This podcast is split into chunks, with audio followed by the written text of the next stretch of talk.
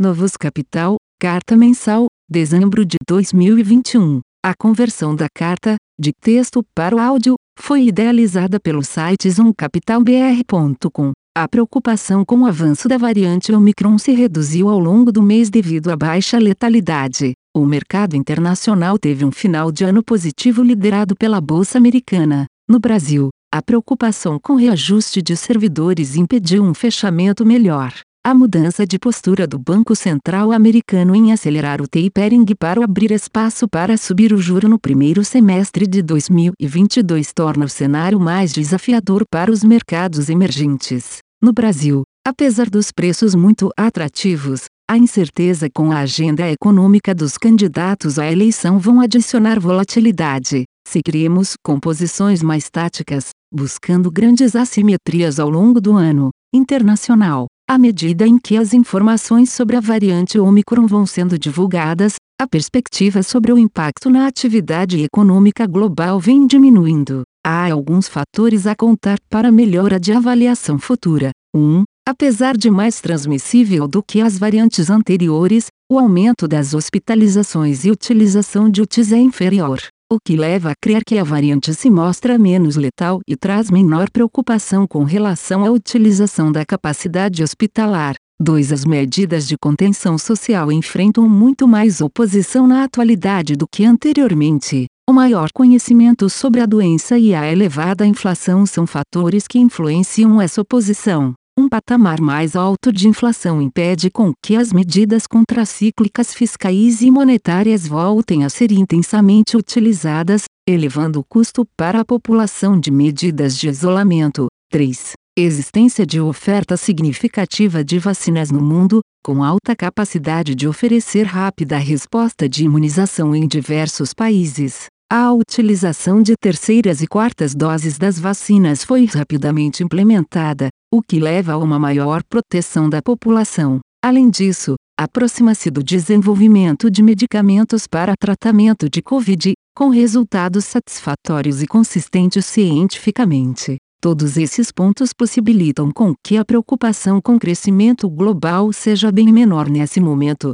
dado que as medidas de isolamento adotadas anteriormente não devem ocorrer, com menor efeito sobre a atividade econômica. Por outro lado, uma preocupação surge com relação ao segundo país mais rico do mundo, a China. A desaceleração cíclica que vem sendo observada desde meados do ano se confirmou, com mudança de discurso das autoridades políticas e medidas de política monetária clássicas sendo adotadas como corte na taxa de juros e redução dos depósitos compulsórios. Além disso, o clássico instrumento de política fiscal liderada pelos governos locais foi novamente liberado para utilização. Com isso, o termômetro do ciclo de crédito, que sempre também antecipa o ciclo de crescimento chinês, já aponta para alguma expansão futura. Mas, uma preocupação surge no horizonte com o impacto sobre crescimento e inflação. A principal vacina utilizada na China para a imunização de sua população, a Sinovac,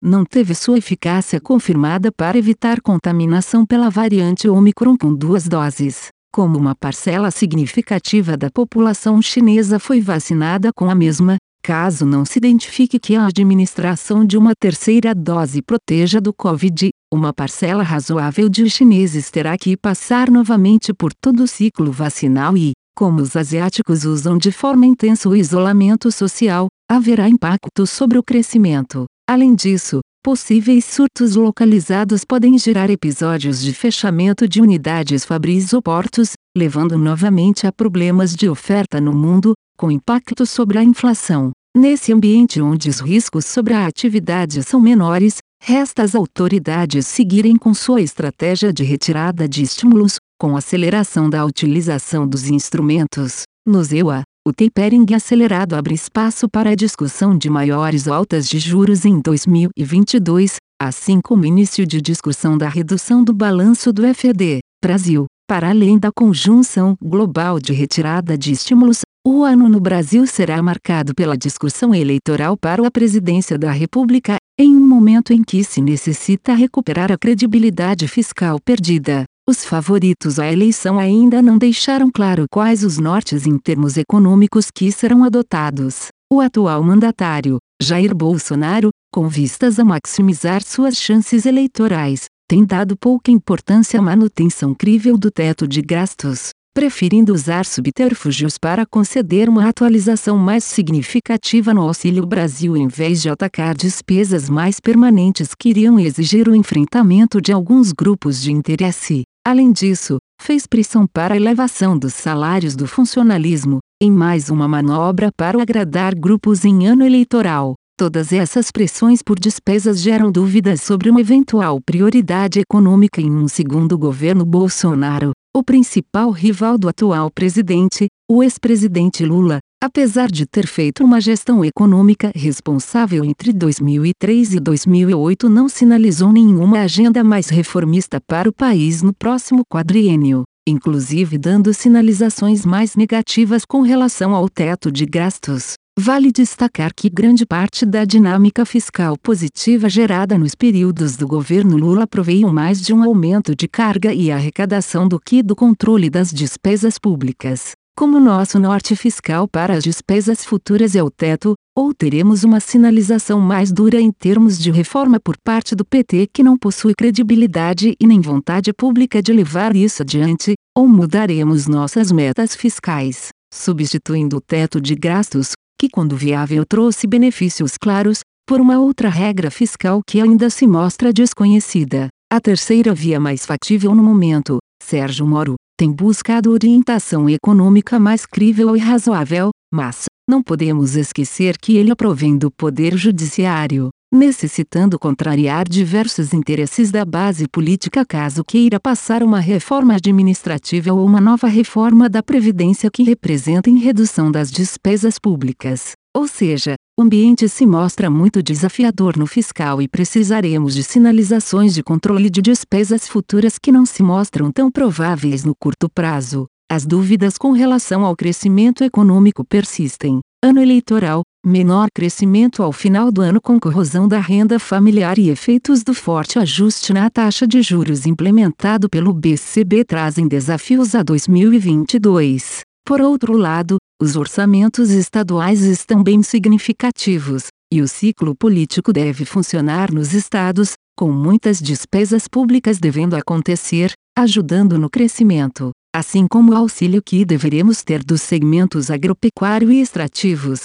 ajudados pelo ciclo de preços mais positivo que observamos ao longo de 2021. Nossa projeção aponta para algo próximo a 0,5% de variação do PIB no ano corrente. Em relação à inflação, permanece o desafio de retornar para patamares mais civilizados, com pressão locais e globais. Os preços de energia seguem elevados por conta de um crescimento mundial acima do equilíbrio. Além disso, o ano eleitoral dificulta com que a moeda doméstica apresente apreciação na ausência de sinalizações fiscais mais positivas. Somado a este ponto, temos uma quantidade não desprezível de tarifas públicas a serem elevadas no ano. Nossa projeção aponta IPCA de 5,0% em 2022, desacelerando de 10% em 2021, um recuo nunca antes observados em 12 meses. Com isso, esperamos que a taxa Selic encontre o patamar de 12% e siga estável ao longo deste ano até que se tenha mais informações de como será a condução econômica futura.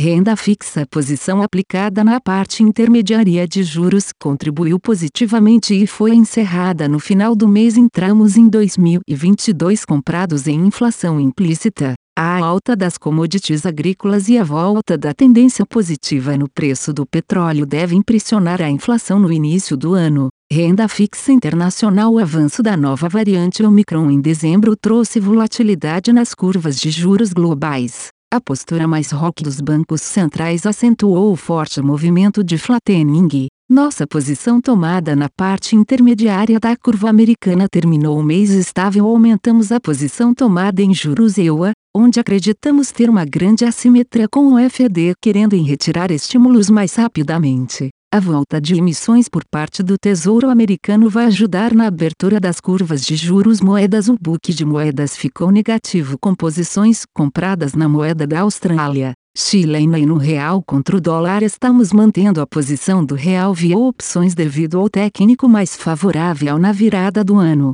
Carrega o atrativo e perspectiva de volta das captações externas commodities. Continuamos sem posições em commodities. Bolsa o Ibovespa fechou o mês de dezembro com uma alta de mais 2,85%, acumulando no ano de 2021 uma queda de menos 11,9%, uma impressionante underperformance frente às bolsas globais, enquanto o S&P, bolsa americana, por exemplo, subiu mais de 26%. Foi um ano complicado, onde o maior desafio era a retomada da atividade econômica após a pandemia, e onde se sobressaltaram como grandes riscos para preço de mercado o controle da inflação e a elevação dos gastos públicos, além da antecipação da corrida eleitoral e as consequências de mais longo prazo dela. Apesar disso, as empresas apresentaram um forte aumento de geração de caixa. Sendo assim, os preços se tornam bastante atrativos, porém falta um trigger de reversão dessa dinâmica negativa.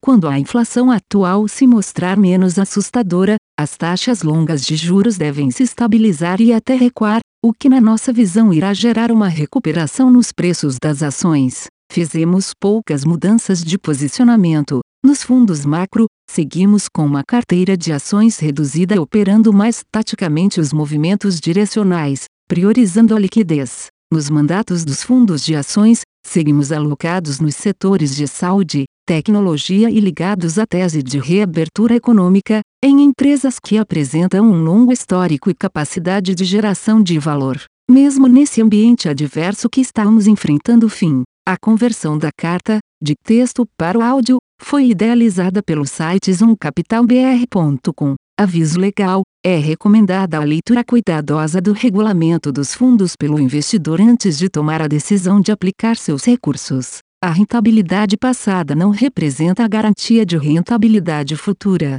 A rentabilidade, quando divulgada, não é líquida de impostos. Fundos de investimento não contam com garantia do administrador, do gestor, de qualquer mecanismo de seguro ou fundo garantidor de crédito, FGC. Para avaliação da performance de um fundo de investimento, é recomendável a análise de, no mínimo, 12 meses. A gestora não se responsabiliza por quaisquer decisões tomadas tendo como base os dados deste documento. As informações aqui contidas têm caráter meramente informativo e não constituem qualquer tipo de aconselhamento de investimentos ou oferta para aquisição de valores mobiliários. Os investimentos em fundos de investimento e demais valores mobiliários apresentam riscos para o investidor. Os fundos de ações com renda variável podem estar expostos a significativa concentração em ativos de poucos emissores, com os riscos daí decorrentes.